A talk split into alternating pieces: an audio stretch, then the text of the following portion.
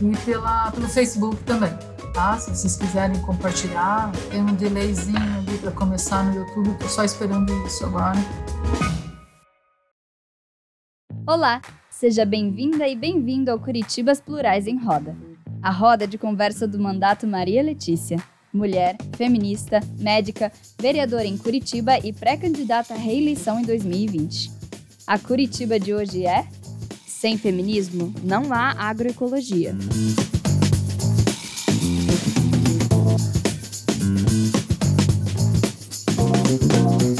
Boa noite a quem nos ouve nas redes. A gente está transmitindo esse, essa roda de conversa no Facebook, no Insta e no YouTube.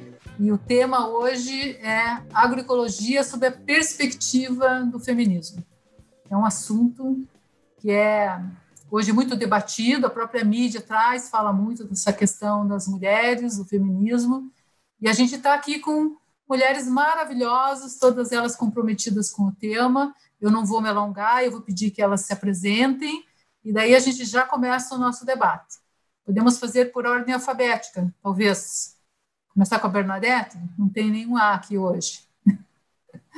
Começou comigo, mas eu sou a mais a peixinha fora d'água aqui. É, eu trabalho com ecodesign e é, eu tenho bastante compromisso em falar sobre cadeias produtivas é, naturais ou cadeias que são é, ecológicas.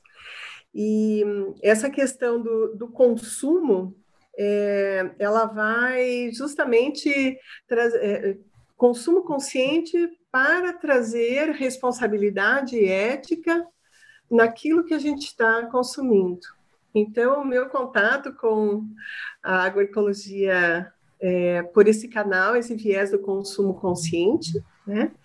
E apesar de eu ter tido algumas experiências com a construção de comunidade e a, é, uma das comunidades é, em Morretes foi de plantio de olericultura é, é, no caminho da certificação né, orgânica. Então, a convivência com a agricultura se deu nesse momento que era mais é, profissional. E nesse momento eu acompanho um grupo, que é um grupo de CSA, é a consumidores que apoiam, que sustentam a agricultura. É, então, também, viés pelo consumo consciente, e a gente apoia um grupo de agricultura dentro do Centro de Estudos Budistas. É, nesse é, é, é, um apoio, né? Nós participamos, nós vamos no, a campo e acompanhamos a nossa produção e o quanto nós pudermos dar de apoio aos agricultores. É isso. Obrigada, Bernadette. Muito obrigada, bem-vinda. Eu convido a Cláudia agora a se apresentar. Cláudia. Tem que abrir o microfone, Cláudia. Boa noite. São, são mulheres maravilhosas, conheço a grande maioria, todas aqui presentes, é um prazer enorme. É, que eu tenho a dizer, sim, eu sou uma culinarista agroecológica, apaixonada pela culinária vegetal, trabalhamos aí em parcerias com eventos, temos também aí é, o coletivo Colo da Terra, que é aqui em Quatro Barras, que nós temos assim uma grande parceria, já fizemos vários eventos juntos, é, feiras, também ministro palestras e a gente também faz curso de panificação e sempre está motivando as pessoas assim a valorizar o que a terra né, fornece e assim a agroecologia, o convívio que eu tenho com o grupo dos, é, com os orgânicos eles, assim, é, eu posso dizer que faz é, todo o conjunto ali que a gente trabalha, a forma, o respeito, o carinho e o cultivo, ele é com tanto amor e por que não a transformação não ser igual? Então é isso que a gente sempre leva é, nos nossos eventos, nos nossos cursos, o respeito que nós temos que ter é, com quem é, produz é, com os agricultores, com a terra, com o meio ambiente, a conscientização, a forma de se alimentar. E se eu começar a falar, as meninas me conhecem, eu vou tomar a, o tempo todo e não vou deixar ninguém. Então, eu já vou parar por aqui, porque eu gosto de falar, gosto de cantar, gosto de dançar, e sempre com essa motivação, essa alegria, esse entusiasmo, porque é, a nutrição ela, ela vem é, desde o plantio, a colheita, a transformação, é, a forma com que nós assim respeitamos, nos cuidamos e tudo isso faz parte de um conjunto para trazer vitalidade e saúde para todos nós, tá bom? É, é, um pouquinho, né? Senão eu vou, eu vou estender aqui. Quando eu começo, é, é igual linha: quanto mais vai dando corda, mais longe a gente vai se prolongando. Ai, obrigada, Cláudia. Vocês vão ter a corda total hoje aqui. Quero ouvir muito vocês. Já agradeço aqui a tua presença também. E daí convido a Débora Santiago para se apresentar. Débora, por favor. Boa noite. Para mim também é um prazer estar com essas mulheres. Agradeço o convite, Maria Letícia, que eu conheci, né? Conheci seu trabalho indo buscar minhoca para minha composteira, né? Fiquei encantada assim com o seu gabinete, enfim, como artista assim, né? Toda a estética, a visualidade assim do do, do gabinete e daí conheci, fui conhecendo melhor seu trabalho também. Fico bem feliz de estar aqui hoje conversando. É, então, eu sou artista e professora numa universidade pública estadual, a Unespar, no campus da Embap, aqui em Curitiba. É, sou doutoranda, estou finalizando meu doutorado em artes visuais na UDESC. É, conheci a Islândia, fazendo uma disciplina com ela e que a minha pesquisa como artista é, traz a discussão da agroecologia, né? Esse esse desenho aqui, cartaz, é um dos trabalhos que eu venho produzindo, além de ações com o público, com pigmentos naturais, enfim. Então, a, a agroecologia que era uma coisa mais instintiva, né, uma aproximação que eu tinha assim com a é, com a família da minha família materna, né, que, que é de camponeses, assim, minha mãe sempre tendo horta em casa, então essa essa esse viver assim agroecológico percorreu né, nesse sentido e aí foi é, eu trouxe venho trazendo isso para o campo das artes essa discussão da agroecologia. Muito obrigada Débora. Muito feliz que você esteja aqui também sabe? Queria ouvir agora a Islândia se apresentando por favor Olá, boa noite, mulheres maravilhosas. Algumas recém-encontradas, né? Karina, Bernadette e Maria Letícia. Agradeço novamente o convite. Cláudia, quanto tempo? Cláudia, eu sempre convido para estar tá com as minhas alunas da, da nutrição. Bom, eu sou Islândia, Islândia Bezerra, é esse nome mesmo, né? O nome do país, mas eu não sou da Islândia. É, eu sou mãe, mulher, né? Sou mulher, mãe, sou pesquisadora e sou da área da, da nutrição e sou professora atualmente na Universidade Federal do Paraná, no curso de nutrição, e também ocupo o cargo de presidenta nacional da Associação Brasileira de Agroecologia. E a gente esse tema é muito caro, né, Karina? Esse tema é muito, nos é muito caro e a gente acho que não é nenhum esforço para nenhuma de nós estar aqui e participar desse belo debate. A minha conexão está parecendo que está instável, então é possível que eu caia. Né? Ah, para é mim isso. parece boa, para mim também. Ah, vamos lá, Karina, então? Obrigada, Islândia. Muito grata também pela sua presença. noite, todo mundo, todas essas mulheres incríveis. É, Para mim é uma honra estar aqui, né? É, agradeço mais uma vez, vereadora Maria Letícia, pelo convite, todo o mandato. É, bom, sou agricultora agroflorestal aqui em Campo Largo. É, junto com o meu companheiro, a gente é a Pronobis Agroflorestal. Então, a gente cultiva alimentos é, em sistemas agroflorestais e comercializa. É, até então, até o início da pandemia, a gente comercializava os alimentos na feira do passeio público todo sábado de manhã. E agora que iniciou essa pandemia, o passeio público fechou, e aí foi para a Praça do Homem Nu, que é ali do lado, né? E a gente não está fazendo a feira, mas ela está acontecendo, né? Alguns feirantes estão indo, alguns não estão indo. E a gente iniciou agora a comercialização, entrega a domicílio, que para a gente é uma novidade, mas está super interessante. É, e junto com outras mulheres que infelizmente não conseguiram estar tá aqui agora, é, a Val, ela teve bastante problema com a internet lá em Morretes, porque o Vendaval destruiu, assim, isso não tem perspectiva de voltar essa semana ainda. E a Nel, que está aqui tentando entrar, queria muito estar tá aqui também, mas está com problema no computador. Enfim. É, a Agnes, a Essia, a Fernanda, a Karina, é, outras mulheres maravilhosas, é, contribuo na associação para o desenvolvimento 100% feminina que me inspira e me ensinou muito, né, sobre a luta feminista, muito, muito, muito sobre a luta feminista na prática, no dia a dia, né? E contribui também no núcleo Maurício Burmester do Amaral, na coordenação da rede Ecovida. E é isso, que honra estar aqui, gratidão. Obrigada, Karina. Que bom que você está aqui também.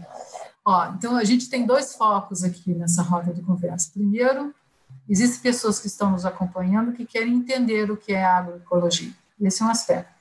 O segundo, existem pessoas que nos acompanham também na rede que querem se aprofundar, já conhecem, mas querem se aprofundar. Então, a minha primeira pergunta para vocês é como funciona a agroecologia? Como é que é essa relação das pessoas que trabalham com agroecologia, com o meio ambiente? Como é que isso funciona? Vamos startar por aí a nossa conversa, por favor.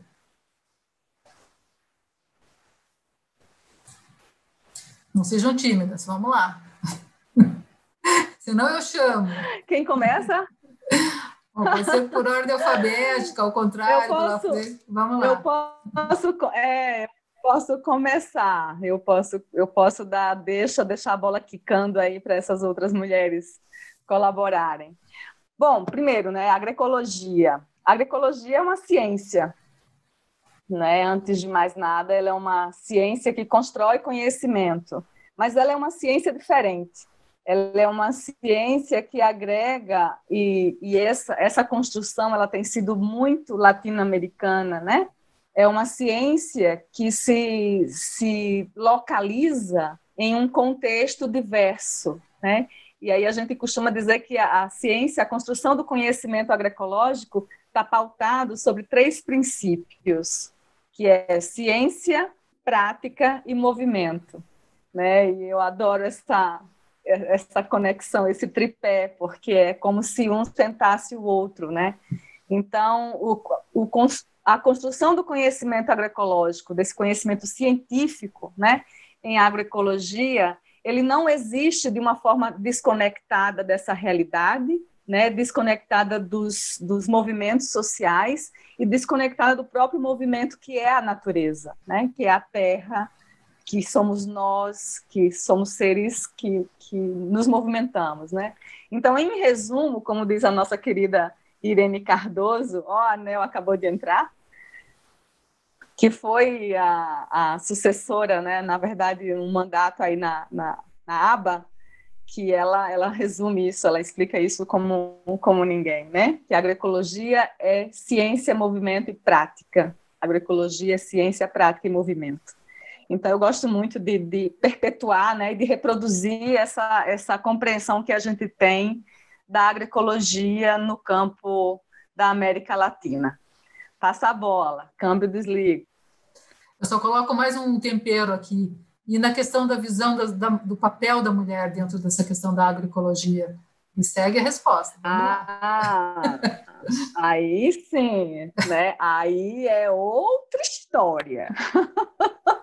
e é uma história né, que vem sendo escrita pelas mulheres, pelas mulheres do campo da agroecologia, sejam elas mulheres rurais, né, sejam elas das, das regiões dos centros urbanos e periurbanos, mas são as mulheres que vêm pautando o sem feminismo não agroecologia. Não adianta a gente construir um conhecimento e aprofundar esse conhecimento agroecológico se a gente perpetua relações opressoras, né? relações de exploração, exploração do corpo da mulher, exploração da força de trabalho da mulher, exploração dessa invisibilidade que é a mulher, né? Nesse, em vários campos, e na agroecologia não é diferente. Então, a partir de 2013, quando se cunhou essa bandeira né, no CBA de Porto Alegre, e eu tive o privilégio de estar participando com, com as mulheres guerreiras lá, foi, foi né, se abriu uma, uma faixa sem feminismo não agroecologia. Então, foi a primeira vez que, o, a, na verdade, o debate do sem feminismo não agroecologia já vem há, há muito tempo na ANA, Articulação Nacional de Agroecologia, que a ABA faz parte, né? mas foi no CBA de 2013, no Congresso Brasileiro de Agroecologia, que as mulheres gritaram em alto e bom som, né, para dizer assim, peraí, que agroecologia é essa? Né? Que, que agroecologia é essa que nos invisibiliza, que nos oprime, que não reconhece o nosso trabalho, pelo contrário, o nosso trabalho é ajuda, né? ajuda bem entre aspas, e aí tem uma, uma escritora, uma autora que ela fala, né, o peso do trabalho leve, então, as mulheres tendem a trabalhar nas, nas unidades de produção agroecológica e em outros, né, nos seus territórios, com trabalhos que são considerados leves. E aí, por isso que não é considerado trabalho, é ajuda, né? E as mulheres estão dizendo, não, chega, para com isso, eu trabalho igual, eu quero reconhecimento, eu quero direito, eu quero igualdade, né? Então, as mulheres da agroecologia estão fazendo história e eu sou uma privilegiada de estar vivendo essa história junto, picando a bola. E o dia a dia, Karina? A Nel e a Karina podem contar para gente do dia a dia, né? Quer falar aí, irmã? Já se apresenta, que você não estava aí no começo? Então, Nel. Bem-vinda, Nel.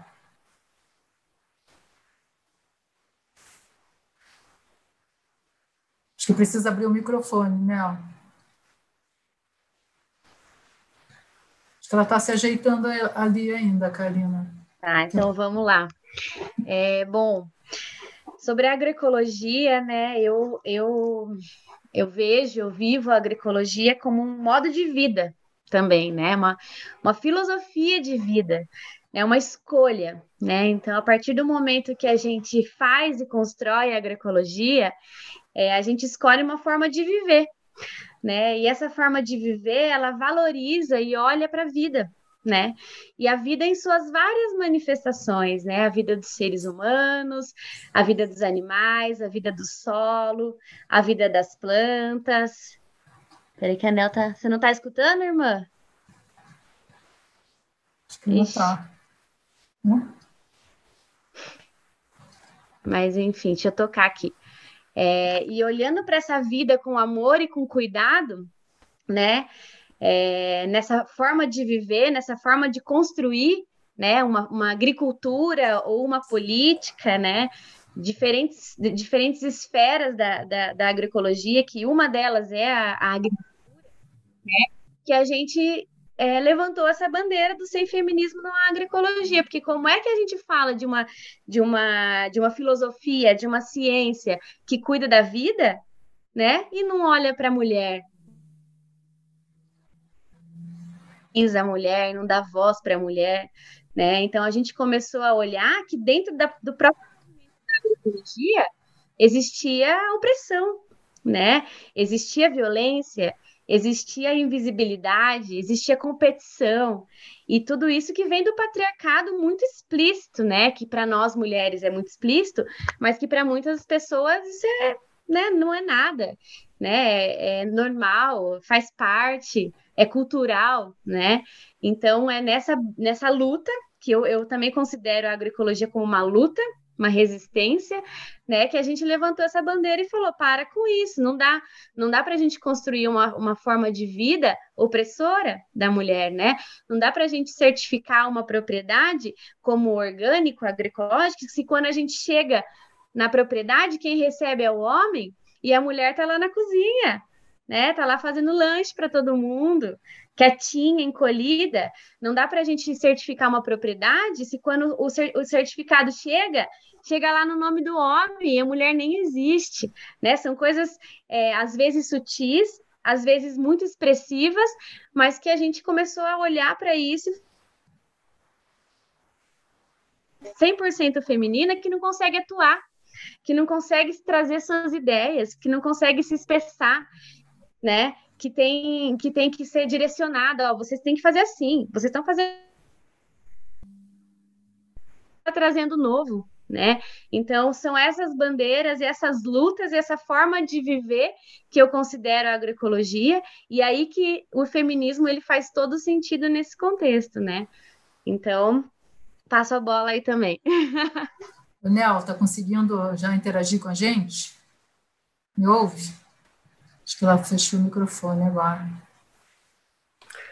Ela está explicando ali que ela não, não consegue nos ouvir. Acho que ela tem que sair e entrar de novo. Quando acontece isso comigo, eu saio e entro. Dá essa dica para ela, Bernadette, por favor. Você está no chat com ela, né? Mas enquanto isso, vamos seguindo aqui nessa nossa conversa que ela vai se ajustar, tenho certeza. Só para fazer uma, uma pergunta, para a gente seguir na mesma questão, dá para dizer que se não houver reconhecimento ao trabalho da mulher, não houver respeito ao trabalho da mulher, não existe agroecologia? Dá para afirmar isso? Segue a conversa. Bernadette, com você agora. É, eu, eu, vou, eu vou trazer assim, é, eu trabalhei várias vezes com comunidades, é, então eu tive essa oportunidade de trabalhar o ecodesign com é, grupos, comunidades da biodiversidade. Então, trabalhei com a Emater, é, com é, o Ministério da agrário e o Ministério Social são, são projetos que não existem mais. Tá? Até nem comento mais, nem comento sobre isso, porque dá assim uma dor no coração, porque todo um trabalho que estava sendo construído, né, e que passava a fazer um trabalho com as mulheres. Então, eu tive momentos em que é, o, o trabalho seria trazer mais empoderamento, mais autoestima.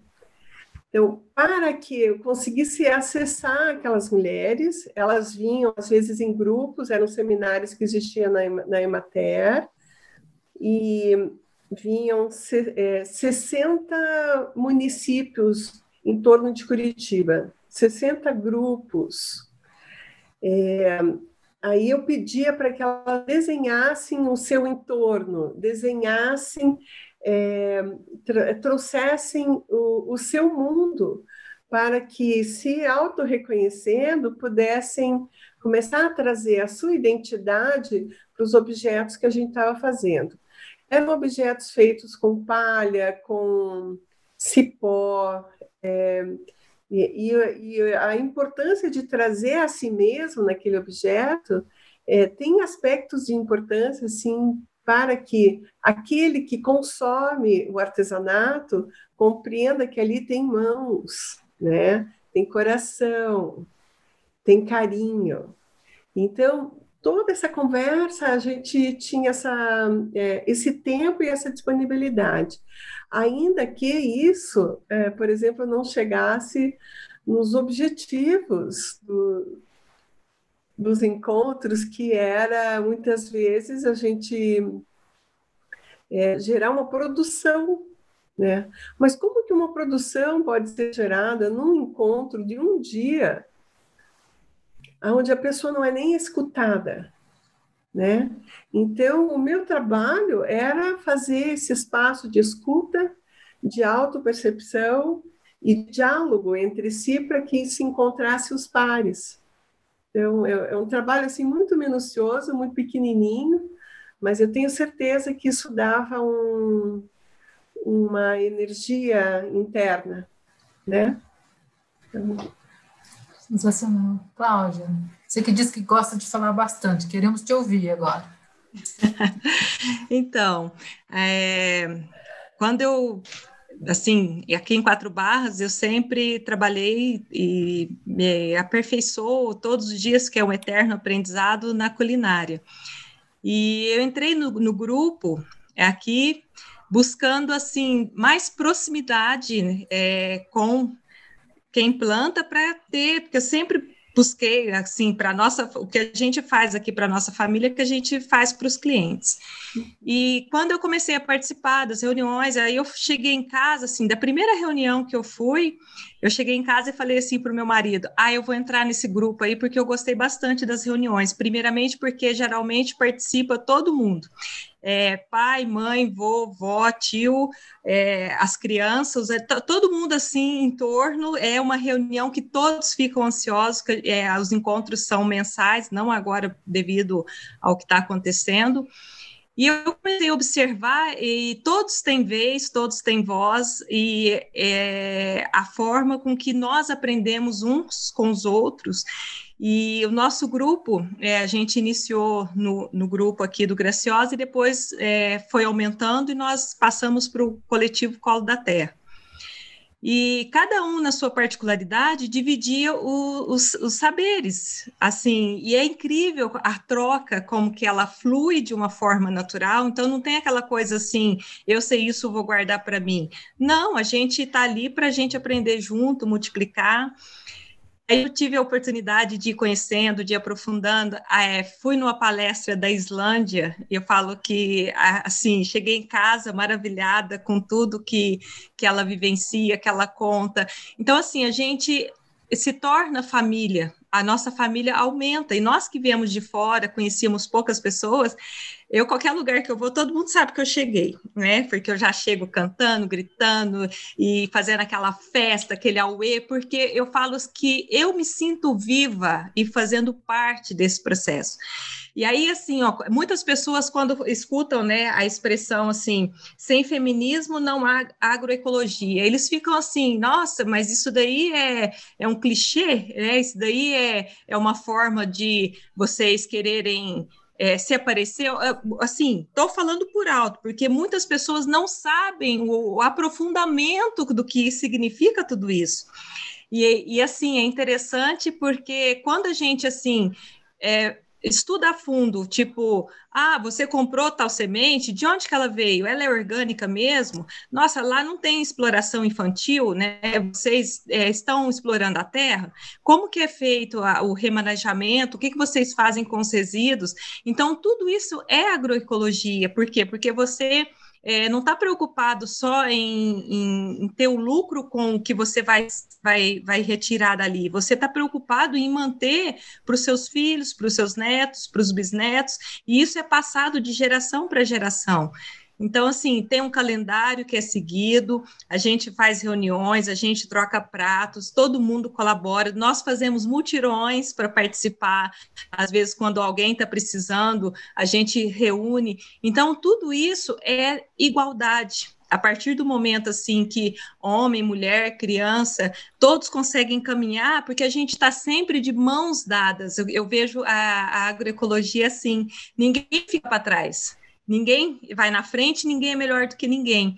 Então, assim, a partir desse, desse, dessa centralização é onde que nós estamos sempre lutando uns e brigamos também, se precisar, porque a gente sempre fala assim, é, mexeu com um, mexeu com todos, né? Então, a gente, nós somos unidos nesse sentido, mas tudo, sim, é, tem que ser de forma com conhecimento, respeitando aqueles que, que é, já sabem e, e, vão multiplicando tudo isso. Eu fiz também a, a formação de homeopatia na agroecologia ali pelo CPRA, é incrível o curso. Então, assim, é tudo que é resgate anterior estudo manual, sem maquinário. Então, quer dizer, é tudo feito com muito amor, né? Então, a agroecologia, ela, assim, se a gente for falar, a gente fala à noite e o dia e, e vai continuar falando porque cada um tem seu ponto de vista, mas eu vejo como uma união por um objetivo comum, que é cuidar de nós,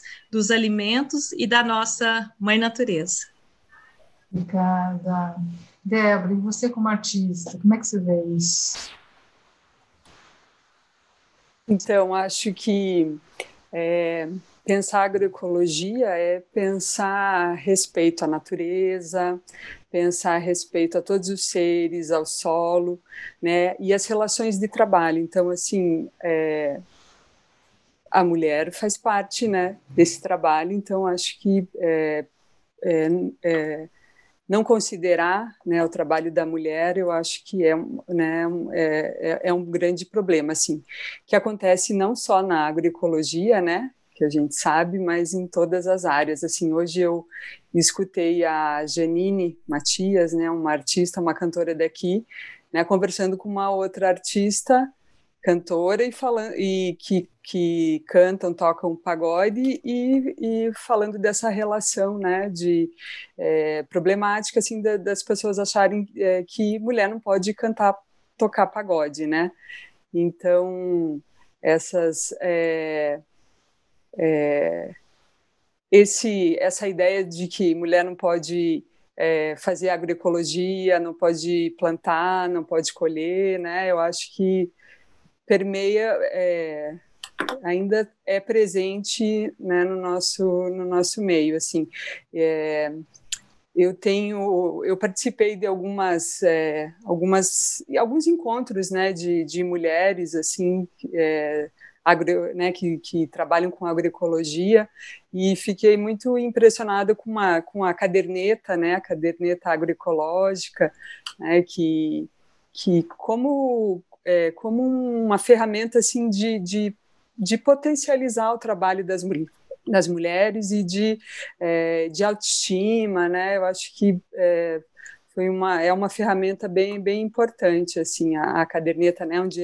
as mulheres colocam ali é, é, fazem a troca de sementes, cuidam das sementes, né? Eu acho que é, é a agroecologia assim proporciona assim vários é, várias ações que fortalecem essa rede assim entre entre as mulheres é bem bem bonito de, de ver isso oh, que legal estava conversando aqui antes de começar a nossa roda de conversa dizendo que a pandemia ela tem claro as coisas ruins inquestionavelmente mas ela trouxe algumas coisas positivas assim né por exemplo a facilidade de a gente também estar reunidos hoje aqui porque às vezes quando era presencial era muito difícil ajustar a agenda de todo mundo e tal mas ela me trouxe uma outra sensação que eu queria colocar para vocês aqui, que é a questão do coletivo. De alguma forma, né, a gente tem que começar a pensar no coletivo e no local. Então, produção local, consumo local, que é um dos eixos também do meu mandato.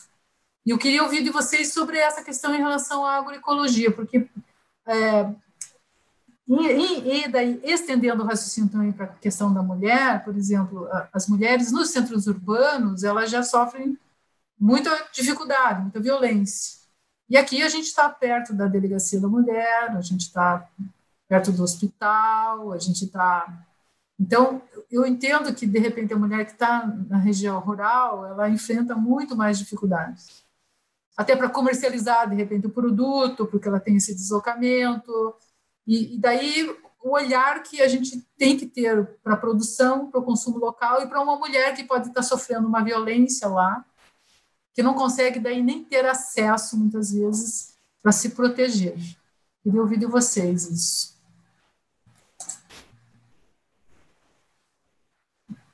Bernadette, você fez assim, você quer começar, você levantou a mão.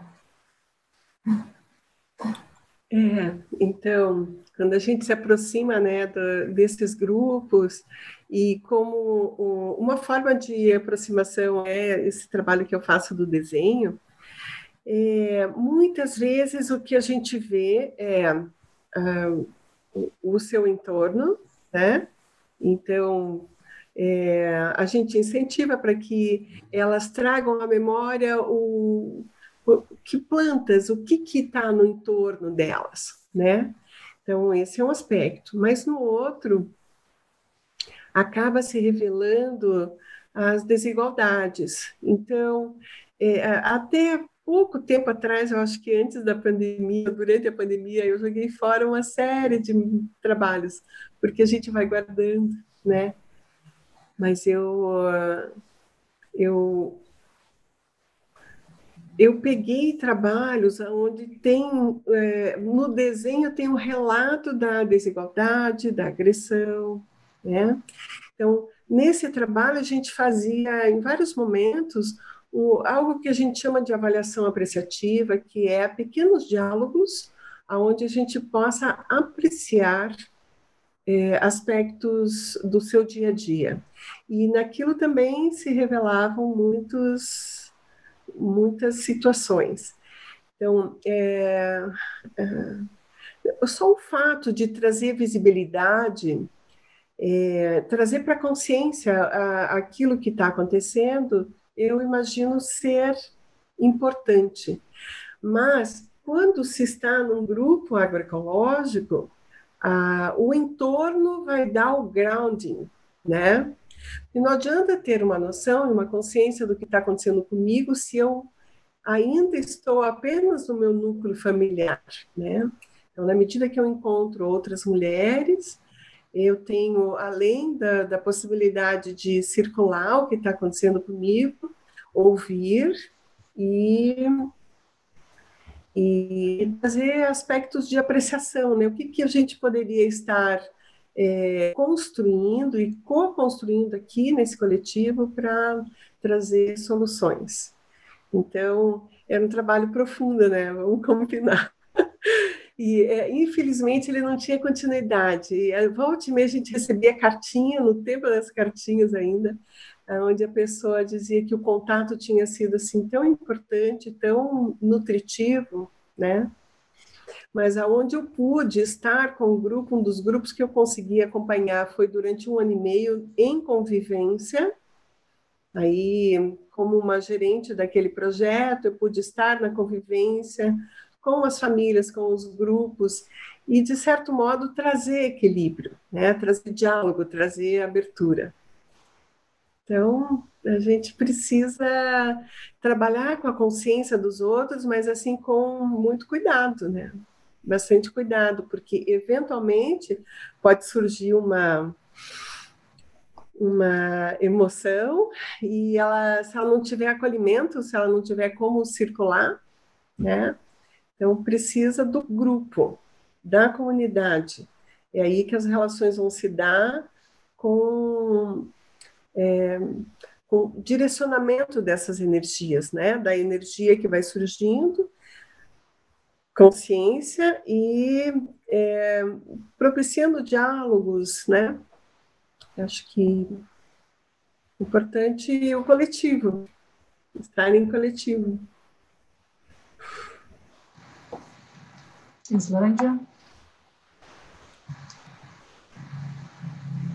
Tá fazendo chamada, é, Maria? É, eu tô, vocês estão quietinhos demais, aí eu estou chamando cada uma aqui.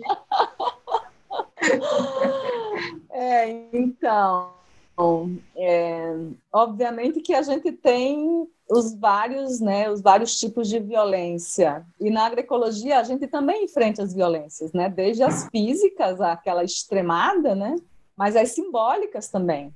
E eu lembro muito, muito, quando eu fiz a minha pesquisa de doutorado na região do Centro-Sul de Irati, que aí foram aqueles municípios ali vizinhos, Inácio Martins, Fernandes Pinheiro, Teixeira Soares, uh, e Fernando, é, Fernandes Pinheiro, Teixeira Irati, é. E uma das, das agricultoras que eu visitei, ela falou que, bom, elas estavam inseridas no PAA, que é o Programa de Aquisição de Alimentos, né? Que foi o PAA que trouxe para elas esse suspiro, né? De, enquanto sujeitas, enquanto né, pessoas é, que, que sim, que o trabalho delas é valoroso, é valioso e merece ser pago esse trabalho, né? Então foi o PAA que, que também trouxe daí a importância das políticas públicas, né? Então hoje a gente tem o PENAI quase minguado pela questão do contexto de, de pandemia, também com a suspensão das aulas, mas o PAA continua, o PENAI continua operando em algumas né, em algumas cidades de uma forma relativamente eficiente. Mas um depoimento que me chamou a atenção na minha pesquisa de campo, de mulheres que estavam na agroecologia, né? Porque o que é que o PA, o que, que é que o PA proporcionou? É, o programa de aquisição de alimentos, né? Então eram grupos que já existiam na região, que já se reuniam periodicamente, só que tudo era no nome do homem, aquilo que a, a Karina já mencionou, e o PAA, elas disseram assim: ah, não, então peraí, eh, quer dizer que aquilo que eu produzo na horta eu posso vender? Claro, pode vender. Mas aí, como a gente tem a proposta, isso o IEP, o Instituto Equipe de Educação, Educadores Populares, na época, coordenava a assessoria técnica, falou: não, mas a gente quer alimentos agroecológicos, orgânicos agroecológicos, né? Que vocês já produzem porque vocês não usam agrotóxico e tal. Então, toda uma, uma, uma iniciação no debate, né? Quando os maridos de algumas delas perceberam que elas estavam não só produzindo, tiveram mulheres que tinham um canteiro de horta para alimentar em casa, né, a família, que passaram até 16 canteiros de horta. E, gente, horta dá um trabalho. Bom, Karina, Nel, a Cláudia, que estão aí, né, que são da roça aí, que estão horta dá um trabalho assim surreal. Mas quando elas passaram a ganhar algum dinheiro com esse trabalho delas, os caras passavam com a bomba de agrotóxico e pulverizava de propósito. É, então, assim, são reações é, é, no campo do simbólico também, né? E aí a agroecologia, o que é que por que, que a Cláudia fala da, das reuniões de grupo, como, que elas, como é que ela empodera, né? Porque são, são problemas comuns. O machismo, né, essa, essa estrutura patriarcal, como a Karina lembrou, ela vem de longa data, ela não é de hoje. Por isso que ela é tão resistente, né? E aí, por que, que os homens falam, alguns, né? Falam, ah, mas isso é clichê, como a Cláudia mencionou, né? Porque estão saindo, né? A gente está conseguindo mexer nessas estruturas que sempre deixou muito confortável. E aí essas mulheres, quando, quando ele, não, ó, vai passar, vai passar veneno na tua roça, então você passe centenas de distância da minha horta. Então as mulheres começaram a se colocar, né? Obviamente que, que algumas delas sofreram violências, né? É, e, bom, e elas souberam lidar com isso. Eu conheço muitas mulheres que separaram dos seus maridos, né? Não estou dizendo que a agroecologia sem com a bandeira sem feminismo na agroecologia tá aí para separar marido não, né, gente? Para acabar casamento não. Mas se tiver que acabar, que acabe. Oxente, né? Então, como assim? Eu vou reproduzir um modelo que oprime, que violenta e, e, e ainda assim tá, tá posando de bom moço porque eu não mato formiga? E aí um lema importante do CBA de 2013 era assim, né? Uma camisetinha, eu acho que até tenho aqui ainda, é, que foi produzido pelas mulheres do GT da ANA, né? Agroecologistas não matem as formigas e não maltratem as mulheres. Simples assim, né? Porque o cara enche a boca que faz isso para proteger a formiga, faz aquilo para proteger a, a água da natureza, mas aí bate na mulher, né? E aí grita, e aí, sabe, chega em casa e senta a bunda no sofá e acha que não tem que dividir tarefas domésticas porque isso é trabalho de mulher. Não, meu filho, acabou. Pera, não estou dizendo que isso não existe mais. Infelizmente, existe muito. E aí, quando a Maria Letícia fala das mulheres que moram nos centros urbanos, né, que sofrem outros tipos de violência, também a gente pode dizer que nesse movimento da agricultura urbana, agroecológica, né, são as mulheres que estão liderando os processos, né? Os movimentos de agricultura urbana que traz a bandeira da agroecologia, né, que preza pelo princípio da agroecologia e, e que, né, e que traz toda essa dimensão complexa que a agroecologia se, se, se apresenta, são mulheres, né? São mulheres de periferias que estão botando, né? rodando a agroecologia em terrenos baldios, em territórios que são, né, que antes eram ocupados por sei lá o quê, fazendo compostagem, fazendo o que foi a revolução dos baldinhos em Florianópolis, né? Liderado por mulheres, né? Então assim a gente precisa é, repensar várias várias questões e, e a violência a, tem um material que é maravilhoso da Maria Letícia que eu sempre recomendo para para todo mundo, que são que é aquela escala, né? A escala da violência. Então, a violência física, digamos, é o último. Talvez assim, quando já está no, no, ápice do, do, do feminicídio. Antes disso acontecer, muitas outras coisas acontecem nesse meio de campo, né? Então, isso não é diferente nas mulheres rurais nem nas mulheres urbanas talvez a intensidade seja diferente, porque as mulheres dos grandes centros, elas também estão muito mais expostas, mas as mulheres do campo têm muito menos acesso, né? Às, fontes de informação, aos sistemas de proteção social. Então, para isso, a agroecologia também nos ajuda a pensar sobre essas desigualdades e iniquidades, né? Entre acessos a bens e serviços, né? Esse binômio rural-urbano. Por que, que no urbano tem e no rural não tem uma delegacia da mulher, né? Então, assim, são questões para a gente pensar. E, felizmente, a agroecologia, ela pauta muitas coisas além, além, de, além dessa bandeira, né? Então, eu acho que é isso. Falei demais. Obrigada.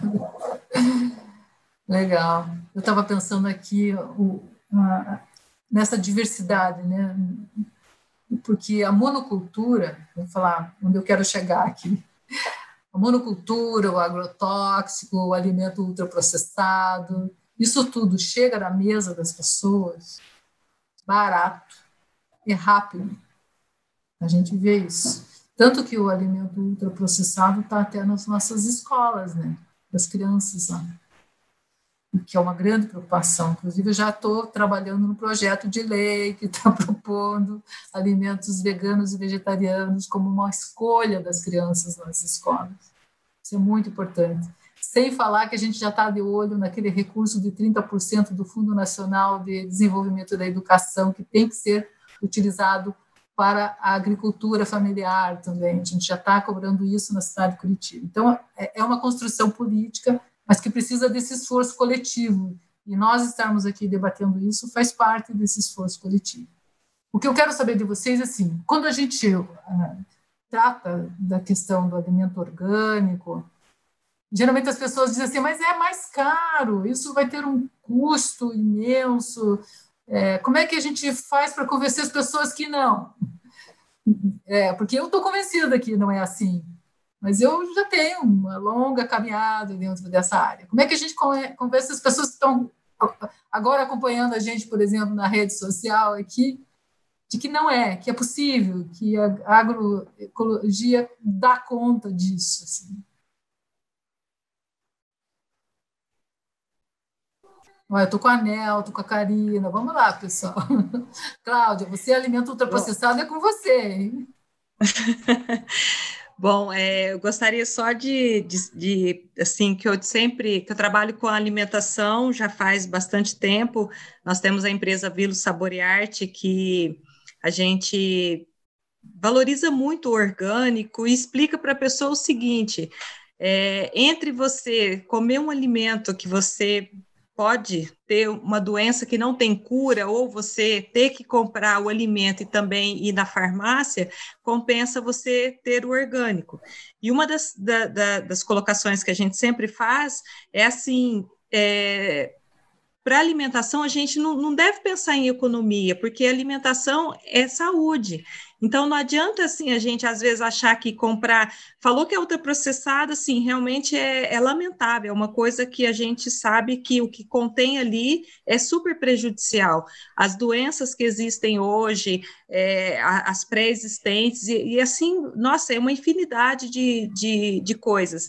Aí eu sempre dou o seguinte exemplo: você já foi conversar direto com, é, agricultura familiar, todo mundo feliz, todo mundo saudável, todo mundo contente, não sabe que quer entrar na farmácia para comprar medicamento. Então, por que, que a gente é, fica pensando se vai comprar ou se não vai comprar? E aí ainda tem a, a proposta da pessoa poder plantar, ela pode simplesmente, é, quem mora em apartamento, ela pode fazer ali, ó, tem hortas hoje aí, que elas são elevadas, tem é, vasos, então assim, você pode estar selecionando e comendo uma comida de verdade. Então, assim, a, as pessoas que se alimentam, é, todas elas, você pode ver aqui, ó, tá todo mundo bonito, feliz, sorrindo, é, contente, e, e, todos aqui nós amamos o que nós fazemos, e a nossa família também, e tudo é através do exemplo, então é um reflexo. Então, eu sempre proponho, é, vá ver certinho, é, põe na ponta do lápis, porque é, é, falar que é caro, mas assim, não é caro, porque você só vai gastar com alimento, você não vai gastar com nem médico, nem com. Lógico que a gente não pode falar que ah, a pessoa come orgânico, não vai precisar ir no médico, não vai precisar comprar. Não é isso. Mas assim, a proporção com que ela vai adoecer é, a gente vê pelos exemplos, pelas pessoas que só consomem assim, que a taxa é muito baixa. Então, compensa é, fazer essa alimentação, é, pelo menos fazer um teste. Agora, tudo a gente põe dificuldade, né? Então, assim, se a pessoa pelo menos não vivenciar isso e ela depois saber diferenciar o que é orgânico o que não é, pelo sabor, ela vai mudar de opinião. Tenho certeza. Acho que o sabor é uma das coisas que mais a gente percebe, né? E quem provar a comida da Cláudia vai saber. Mas para a gente levar essa informação assim, é, eu até pergunto para a Débora, será que a arte seria um, um caminho para a gente levar essa informação para as pessoas, Débora? O que você acha? Eu acho que sim, eu acho que a arte é, ela, ela pode falar de tudo, né? É, e, tem esse caminho né, que, que eu estou seguindo aí, que é falar de agroecologia. É, para, claro, promover aí um consumo saudável, né? Uma atenção aí ao que, que a gente está tá consumindo e, e, quem que a gente é, e, e, quem que, gente, e que cadeias a gente está fortalecendo, né? Quem que a gente quer fortalecer? E assim, eu acho que é, é, muito é muito rápido isso. Se a gente pensar que a gente come todo dia, vários horários por dia, o que que a gente está comendo? Aonde que está vindo esse nosso alimento, né? É, é, uma outra coisa assim também eu acho que assim essa relação de preço, né? De orgânicos, às vezes as pessoas têm uma uma ideia assim é, a partir do que ela vê no supermercado, né? E eu acho que supermercado não é o lugar para você comprar orgânico, né? É, tá vindo comida, tá vindo a maçã da Itália, não sei o que, não sei aonde, né? Tem essa distância, tudo empacotado, né? Eu acho que as feiras, a, as cestas, né? Eu acho que é a gente é, tem que buscar esses caminhos, né? E aí uma relação mais direta, assim, aí você vai estar tá conhecendo quem vai estar tá plantando a sua, né, plantando comida, é, enfim, as, as, coisas que tem ali, é, as, as, as, os produtos da estação, enfim, é uma, uma outra relação, assim, com, com o alimento. Você percebe isso? Desculpa, Bernadette, pode falar. Eu quero complementar essa coisa de, da relação do consumidor com o alimento. É, no sistema do CSA, a gente aproxima o agricultor do consumidor. Então, o consumidor ele sai do papel de consumidor, ele tem um nome de coagricultor. Então, ele tem ali responsabilidades em é, acompanhar a produção, entender é, a lógica de que a gente não vai ter batata salsa num período que não tem batata salsa. Né? Que a gente tem períodos de, de, de melhoramento da, da, da semente do feijão, que a gente pode plantar é, junto com o agricultor e acompanhar o, o, o, crescimento, que as nossas crianças podem acompanhar esse crescimento. Então, além de ter assim essa beleza da, da participação e da compreensão de que quais são os alimentos de cada estação, a gente estaria, está eliminando o, o intermediário, né? Então, é, é, ela, a Débora acabou de falar da, da questão do supermercado, né? E, e, que ótimo que existem os supermercados, né? Existe público para tudo, mas que, que bom a gente poder é, eliminar é, etapas. E nisso a gente elimina embalagens, e nisso a gente é, elimina um valor, né? um valor que é financeiro, inclusive. Então, esse valor ele pode ficar com o agricultor. E, além disso, a gente tem, ter um valor mais baixo. Então, isso são diálogos onde agricultores e co-agricultores se conversam, dialogam, compreendem, né? se acompanham. Então, são grupos de, de CSA é, que tem, assim, é, é um movimento que tem desde a Alemanha, tem na Europa, no Brasil, está é, tá ligado a, ao pessoal da antroposofia, e é, nós, nos, nós já estamos há cinco anos nesse movimento. Então, tem um grupo que se mantém há cinco anos, entra e saem pessoas, mas quando a gente percebe o benefício de receber semanalmente o alimento, a nossa saúde como melhora e entender o que está por trás desse consumo como um resultado consciente, a gente fica feliz, né? Aquele dinheiro de um intermediário está indo para o agricultor. Então, é, também a gente apoia o agricultor, a gente paga antecipado. Todos os meses a gente paga. Então, é algo assim que dá, é, é uma outra relação, né? A é gente é pode estar no urbano e apoiando o rural. Com certeza. Eu quero, eu quero, não, esse, ó, conhecer quem produz o alimento é grande diferencial, né? de uma importância assim, a gente não consegue mensurar. Mas eu até perguntaria para a Karina se o intermediário não é mais vilão, né? Porque existe essa coisa do, do intermediário ganhar mais, às vezes até que o próprio produtor, né? E queria saber da Karina também, que está lá na feira do passeio público, se ela tem essa percepção de, de que as pessoas estão efetivamente desenvolvendo essa consciência e por conta de compromisso com o meio ambiente, o que você acha, Karina? É, tá, minha internet está meio travando, mas espero que consiga falar aqui. Bom, é, são duas coisas, né? É, primeiro que a gente, quando a gente fala do preço do orgânico, realmente, é, quando a gente tem menos oferta, o preço ele acaba ficando mais caro mesmo, né? E a gente teria que aumentar muito a produção de orgânico. Muitas pessoas, muitas famílias, né, muita agricultura familiar produzindo orgânico, e dessa forma o preço ele naturalmente, né, diminuiria. Então, a gente precisa possibilitar ter política pública, ter condições de fazer transição da agricultura convencional para agricultura orgânica, porque não necessariamente uma família que está plantando com veneno, ela está tá ali por só por escolha, mas muitas vezes é por falta de oportunidade, por falta de acesso, né, por falta de conhecimento, às vezes, né, da, das, das alternativas de comercialização, enfim, né. Então, a gente precisa aumentar primeiro a produção de orgânico para poder é, dar mais acesso a esse preço, né? E a questão da sazonalidade, como já foi falado, né? A gente escolher comer tomate no inverno em Curitiba, a gente vai pagar mais caro, né? Agora, o tomate no verão, ele fica mais acessível. Então, a gente saber o que, que tem em cada época e escolher direto de quem produz, com certeza o preço vai ser muito mais barato, né? E, e muito mais estável.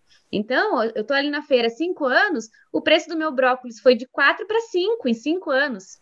Né? Tem coisa que não muda de preço, alface venda 2,50 desde que eu estou lá, né? Agora, greve de caminhoneiro, algumas outras externalidades, a greve dos caminhoneiros afetou o preço das comidas, né? Que é essencial para a vida. É, Outra coisa é o acesso, né? A gente fala, e, e, infelizmente é uma realidade que a maioria dos consumidores e consumidoras de orgânico tem mais, mais dinheiro. Eu acho que não só porque o alimento deveria ser mais barato, e sim porque as pessoas que estão sem condições de comprar deveriam ganhar mais. Né?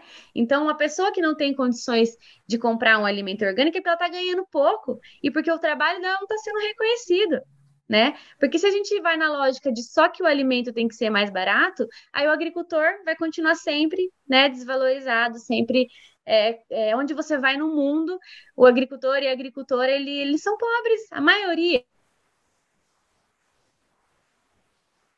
E, e preso a esse pacote, né?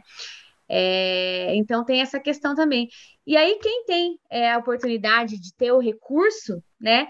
É também uma questão de escolha né? Então, ah, o orgânico é caro, o orgânico é caro, o orgânico é caro, mas para de comprar bolacha, para de comprar Coca-Cola, para de comprar porcaria, junta esse dinheiro, né? Vai fazendo assim, vai no mercado com uma bolsinha. Aí você pega lá, ah, vou comprar o chocolate. Não, vou pegar 2,50, vou pôr na bolsinha. Vai juntando nessa bolsinha tudo que você está deixando de comprar e vai na feira, né? Então, assim, é uma escolha também, né, para muitas realidades. E eu não estou falando que para todas as realidades, gente, porque é verdade que tem gente que não tem condições de acessar o alimento orgânico, e isso é triste.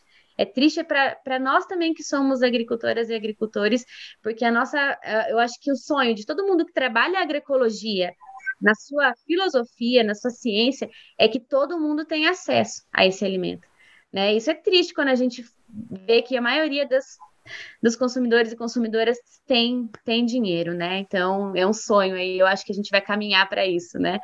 É, então, assim, eu acho que tem, tem essa questão também, né? Então, obrigada, Karina. A Islândia quer falar. Isso, é, foi ótimo, Karina, ter falado da coisa das feiras, né? Dessas, dessa, desse exercício do que é você comprar comida de verdade, né? Você a escolha, a difícil, né? A difícil escolha do que você vai comprar para comer, para imagina, para alimentar a sua principal casa, morada, né? Que é o teu corpo. E aí eu tenho uma, uma das minhas mestrandas de, de, defendeu a dissertação de mestrado dela sobre a política municipal de abastecimento de Curitiba. E aí ela trabalhou com as feiras as feirinhas orgânicas né, de Curitiba, porque Curitiba, de fato, é uma das capitais privilegiadas né, em termos de dessas estratégias de pontos de comercialização, eliminando, entre aspas, a figura desse, desse atravessador, que não deixa de ser importante né, no circuito de comercialização, é uma figura que tem uma, uma relativa importância, né? E aí, bom, a primeira coisa que nos salta aos olhos, onde é que estão localizadas as feiras de orgânicos em Curitiba? Né? Estão localizados em bairros onde a população ela tem um poder aquisitivo maior, né? O, o grau de instrução, porque tem uma relação direta com o acesso à informação, né? Não é, não querendo dizer que as pessoas da periferia não sabem que o alimento orgânico ele é melhor eles sabem, só que eles acham que, de fato, essas pessoas que, que moram, que estão nas periferias, de fato, para muitas delas, esse acesso ele é inevitável, né? É, é, aliás, ele é impossível, inevitável seria bom, enfim. Mas, mas uma coisa que nos saltou os olhos foi exatamente isso, e aí é a crítica né, que a gente faz quando a gente, bom, a gente atravessou, entrevistou o pessoal da, da SMAB, que hoje é SMSAN, né, que é a Secretaria Municipal de Segurança Alimentar e Nutricional, não é mais SMAB. E ela, ela conversou com os, os, gestores da política, né, especialmente das feiras, para pensar estratégias para Salvador. Na verdade, ela é de Salvador, ela foi embora. E aí, um exercício interessante que a gente fez foi na democratização do acesso ao alimento orgânico agroecológico. Quais são as estratégias, né? E aí, pensando que a gente está num espaço onde né, né, que a vereadora Maria Letícia, uma legisladora, né, pode pensar em, nessas alternativas, e é por isso que a gente está aqui também. Quais são as estratégias que a gente poderia pensar né, para democratizar o acesso do trabalhador e da trabalhadora ao alimento orgânico agroecológico, né? A comida de verdade. Você chega num terminal de ônibus, O que que você acha para comer, né? Um trabalhador, uma trabalhadora que está morta de cansada, chega lá no terminal, a única coisa que tem para comer são os produtos comestíveis, que não dá nem para ser chamado de alimento, né? Então, isso é muito importante a gente pensar nisso. Como que a gestão pública, ela, qual é a preocupação que ela tem de estar tá abrindo mais uma feirinha no Batel? Né? Nada contra a feira no Batel. Tem a feira no Batel, mas que também tem a feira lá no Cajuru, que também tem a feira no terminal do Pinheirinho, né? Que fosse uma barraquinha, que fosse, sabe? Não precisava montar toda a estrutura. Oferece ver se as pessoas não escolhem de fato comer melhor. Então, assim, a gente parte do pressuposto que a pessoa realmente compra a bolacha recheada ou a Coca-Cola porque ela só porque ela quer. Não, ela está sendo imposta a esse modelo onde realmente está lá escrito que a bolacha recheada é rica em vitamina D. Então ela vai querer vitamina D, né? Então assim, a gente precisa complexificar melhor né, mais e melhor, não significa dizer que as soluções elas são rápidas e fáceis. Mas a gente precisa gerar o debate, né, gerar o debate para poder potencializar outras reflexões, né? E quem sabe tirar do papel. Essa é uma. É, eu tenho o um projeto de extensão, Bernadette, na, na, na nutrição, que é o sistema do CSA, né? Então, praticamente, o nosso grupo de consumo são, são pessoas ali do departamento de nutrição, professoras e estudantes. Tem outras pessoas de fora, né? Mas aí, quando o Ivo, Ivo do antigo CPRA, né? Que hoje é o Instituto de Desenvolvimento Rural, que inclusive ele está aí assistindo, né? Quando o Ivo chegou para falar para a gente, para me convidar para abrir um grupo de consumo lá, ele disse: Islândia, para mim me parece sabe, juntar Tomé com bebê. Na verdade, ele não disse isso não, porque isso é um ditado muito lá da minha terra, né? Mas assim, a mão na luva, né? Imagina, no curso de nutrição, como que a gente não vai fomentar, montar um mega grupo de consumo no curso de nutrição? Não montou, né? Não montou. Aí eu desafiei o Ivo assim, sabe, Ivo, eu topo. Mas aí também eu quero que você tope, leve aí lá para a equipe do CPRA, para a gente montar uma feirinha do CPRA lá no, no Terminal Vila Oficinas. Aí, ah, boa ideia, né? Claro, não saiu do campo das ideias, porque aí, afinal de contas, infelizmente o CPRA foi extinto, né? Mas, enfim, sigamos, né? Estamos aqui vivas para discutir e debater isso para, quem sabe, democratizar o acesso a, alimento de qualidade, a um alimento limpo, né, saudável, para a classe trabalhadora, na perspectiva do direito humano à alimentação adequada. Não é porque eu estou comendo um bolacha recheada que está me dando um rói-rói na barriga que eu estou alimentada. Então, a gente precisa complexificar né, essa dimensão da alimentação, do acesso à alimentação saudável né? E não e não ser algo para uma pequena parcela da população privilegiada. Já tem os, as vitrines do Carrefour, do Walmart, né? Do Condor, do próprio mercado de orgânicos. Então se preocupe em democratizar o acesso a outras populações, né? Isso isso é fundamental tratar, gente. Falei demais de novo. obrigada, Islândia. Não, ótimo. Diga, diga uma iniciativa muito bacana, que era semelhante ao, ao CSA, lá no CPRA, que era a sacola, né? E que tinha um preço bastante acessível e super interessante. Então, é, é essa ideia que você deu, eu acho sensacional. A gente tem que é, oferecer, e é, eu tenho certeza que a população vai querer é, se tivesse é, a nutrição junto, por exemplo, uma super sopa, né? Super saborosa, eu tenho certeza que as pessoas comprariam uma sopa e não é, pipoca, né? Com certeza. Não, eu só quero colocar uma. A gente está já com quase uma hora, passado uma hora já, porque a conversa está muito boa. Eu sabia que ia ser assim. Mas eu só quero fazer um relato em relação a essa questão da alimentação dentro do legislativo. Nós temos já debatido em algumas situações, alguns projetos, E eu me lembro que, há dois anos atrás, um, um amigo meu e de muitos de vocês, o Goura, na época era, era vereador junto comigo, propôs a segunda-feira sem carne. Aquela casa legislativa quase caiu. Foi uma coisa assim que eu estou impressionada até hoje pela dificuldade que as pessoas têm de compreender que a carne, né, pense, seja na cabeça desse, dessas pessoas o único alimento importante da mesa, que é o que me parece que acontece. Então, a gente tem levado outros debates, a própria questão dos alimentos veganos e vegetarianos a gente propôs para as escolas, a gente está tá insistindo. E uma forma é estarmos aqui também debatendo isso, porque isso fortalece essa política pública. Né? É preciso que a gente discuta mais políticas públicas, que apresente políticas públicas e que fique fiscalizando na execução delas, que é o papel, entre outros, do vereador, que é isso que a gente tem feito lá.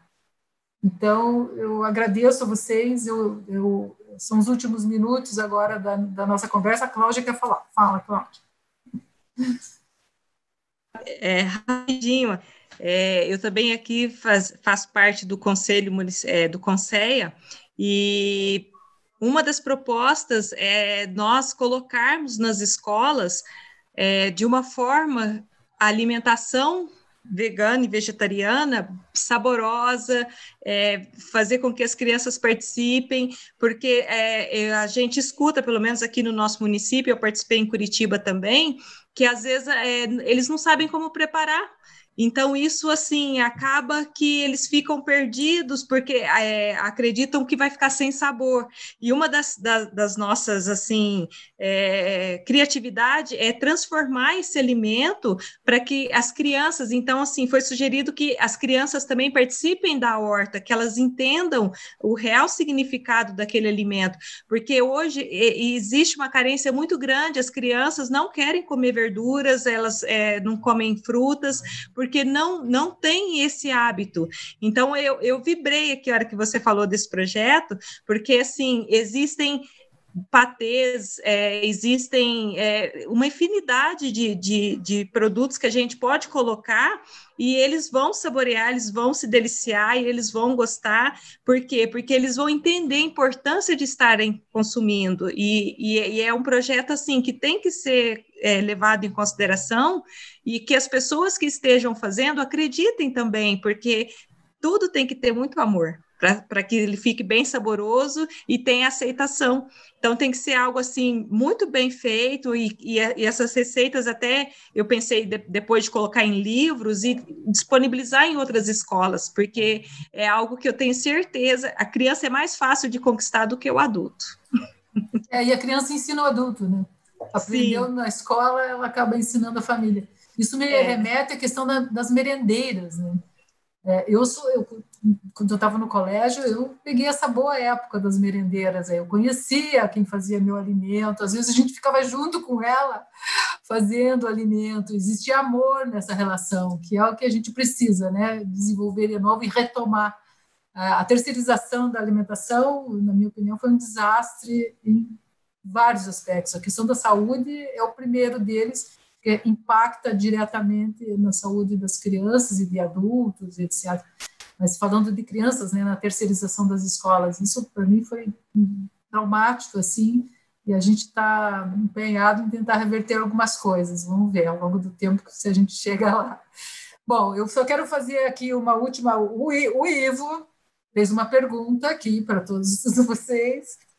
Na visão dessas guerreiras, pergunta o Ivo, como trabalhar o homem no feminismo agroecológico? Pergunta do Ivo, está aqui.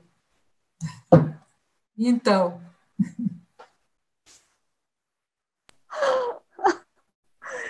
Quem vai responder? O Ivo. Eu posso falar alguma Karina. coisa. Vamos lá, Karina. Assim, é, a gente está numa, numa situação né, de machismo, de patriarcado, que como a Islândia bem lembrou, é milenar, gente. Não é, ah, 200 anos, 100 anos atrás, a mulher sofre opressão, a desigualdade existe. É milenar, né? Então, isso é tá dentro É, a gente aprende, nós mulheres também aprendemos muitas coisas na nossa vida que são machistas, que são patriarcais. Então eu vejo assim que é, o primeiro passo, eu acho, posso estar errada, tá, gente? E, e acho que são muitos caminhos, mas é reconhecer o que, que é o machismo, é reconhecer o que, que é o patriarcado, né? Para daí os homens se reconhecerem machistas e se reconhecerem, né, nesse papel, nesse lugar de fala. E aí serem antimachistas, né? Porque feminista não, não é, é uma Então, presenciou uma cena de machismo, seja ela sutil, de uma interrupção de fala, seja ela forte, de uma violência, mas não aceitar como homem, né? Então, eu vejo que o primeiro é, é, é um passo, assim, que depois disso muita coisa pode acontecer. É, mas primeiro se reconhecer machista, entender o que é o machismo e o patriarcado e não aceitar isso nas nossas relações.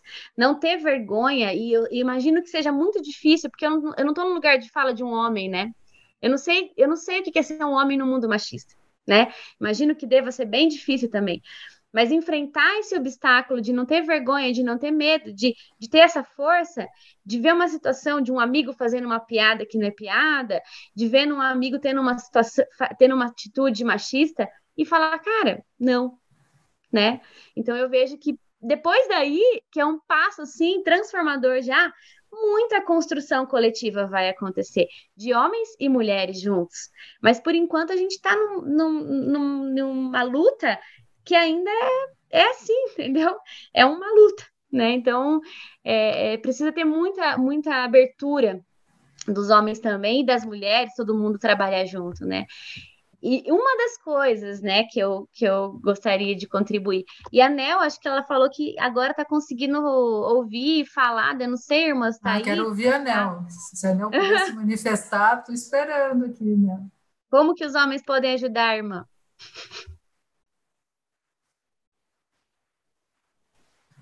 Se ela não se manifestar hoje, eu vou chamar a Nel de novo aqui para reunir com a gente numa outra oportunidade, com certeza. Bom, gente, eu deixo aqui a palavra aberta para considerações finais de todas vocês. Já temos uma hora e vinte de, de boa conversa aqui. Então, a palavra está com vocês. É, eu queria comentar que esse movimento, é, digamos, slow, né? Ele está surgindo em, em vários lugares, né? É, eu acompanho um bocado o movimento de agroecologia que está acontecendo no Rio Grande do Sul, a agricultura sintrópica e, e as certificações. E é, tem um movimento acontecendo dentro do budismo que é uh, rodas de conversas de homens falando sobre é, machismo e feminismo. Então, a Karina lembrou super bem disso. É, tem o filme Silêncio dos Homens, e que gera rodas de homens com espaço tanto para poder se sentir, perceber-se, quanto para poder ver como que estão essas relações, né? Tanto entre homens e é, as competições geradas e é, também a desigualdade e é, isso em relação à mulher entre família e entre casais. Então, eu acho que esse é um movimento bem bonito que, que acho que poderia florescer. No Instituto em Adeci, que é, é um, um, dos locais que eu também participo, é, tem iniciativas de, de, grupos masculinos e onde os temas vão sendo variados, né? E sem dúvida esse tema sobre o respeito e as relações é, estão acontecendo. Também a gente tem é, os grupos de comunicação não violenta, que vão fazer com que homens e mulheres possam exercitar a sua fala, né? Tanto no sentido de escutar-se, perceber é, um, um serzinho interno que às vezes está precisando falar, e acolher aquilo e dar voz, né? E adquirir as condições de falar sem necessitar agredir, e também não permitir a agressão. Então, esse é um exercício que tem que ser, tem que ser feito entre homens e mulheres. E esses grupos, eles são muito, muito ricos, muito incríveis. Então, eu fico feliz de falar disso, porque eu, eu sou muito honrada de estar participando do Instituto Endesi, com a minha querida amiga Edith, e com um grupo incrível de pessoas que tem lá, que pode auxiliar bastante nesses processos. E o Instituto Endesi também é, ancora é, os cursos do, do, do Gaia, né, o Gaia Education, o Design para a Sustentabilidade, é, a permacultura. Então, são vários cursos que aonde o diálogo né, e a, é, a base da ética, da compaixão, vai fazer com que as pessoas se observem, se olhem e, e estejam melhores em grupo, em coletivo. Então, queria comentar sobre isso. Obrigada, obrigada. E também queria comentar sobre o grupo do CSA, que é, é eu, eu faço parte do CSA Terra Pura, eu não sou coordenadora, eu só sou uma incentivadora, eu sou do Centro de Estudos também, e a gente faz essa intermediação. É, e se alguém quiser participar do nosso grupo, a gente fica muito feliz, muito honrado. Tá? Obrigada. Obrigada pela oportunidade é, de, de falar com vegetarianas. Eu sou vegetariana faz 35 anos, gente, e me sinto muito feliz e saudável. Bom. Cláudia, considerações finais, Débora? Bom, é, primeiramente quero agradecer pela oportunidade de estar com vocês e acredito que é, sendo dado passos para que nós possamos é, ir construindo como se fosse é, uma teia, onde que o que nós aprendemos aqui nós podemos multiplicar para as outras pessoas Agora, com essa fase da pandemia, é, uma das coisas que eu venho fazendo é selecionar quatro, cinco pessoas por semana e perguntar como você está, o que, que você tem feito, está precisando de alguma coisa, porque é, nós temos a, a, a internet ao nosso favor, e então, assim, é uma forma da gente se aproximar. E, e, quanto mais a gente puder fortalecer esses vínculos, é, maior vão ser as dimensões, porque ela começa desde o pensamento, porque aqui foi falado hoje da violência, mas assim, o pensamento é o primeiro, porque a partir do momento que você pensar ali, você já está tendo que se policiar porque aí a fala ou a, que seja a agressão, então assim, se a gente já começa a ir filtrando, a gente toma um outro, um outro caminho, um outro direcionamento. Então, assim, é, quanto mais houver diálogo e que, assim, é, a gente sempre é, ter a voz e também saber ouvir e escutar internamente. Então, acredito que são é, práticas que elas vão ser feitas todos os dias para que a gente possa melhorar.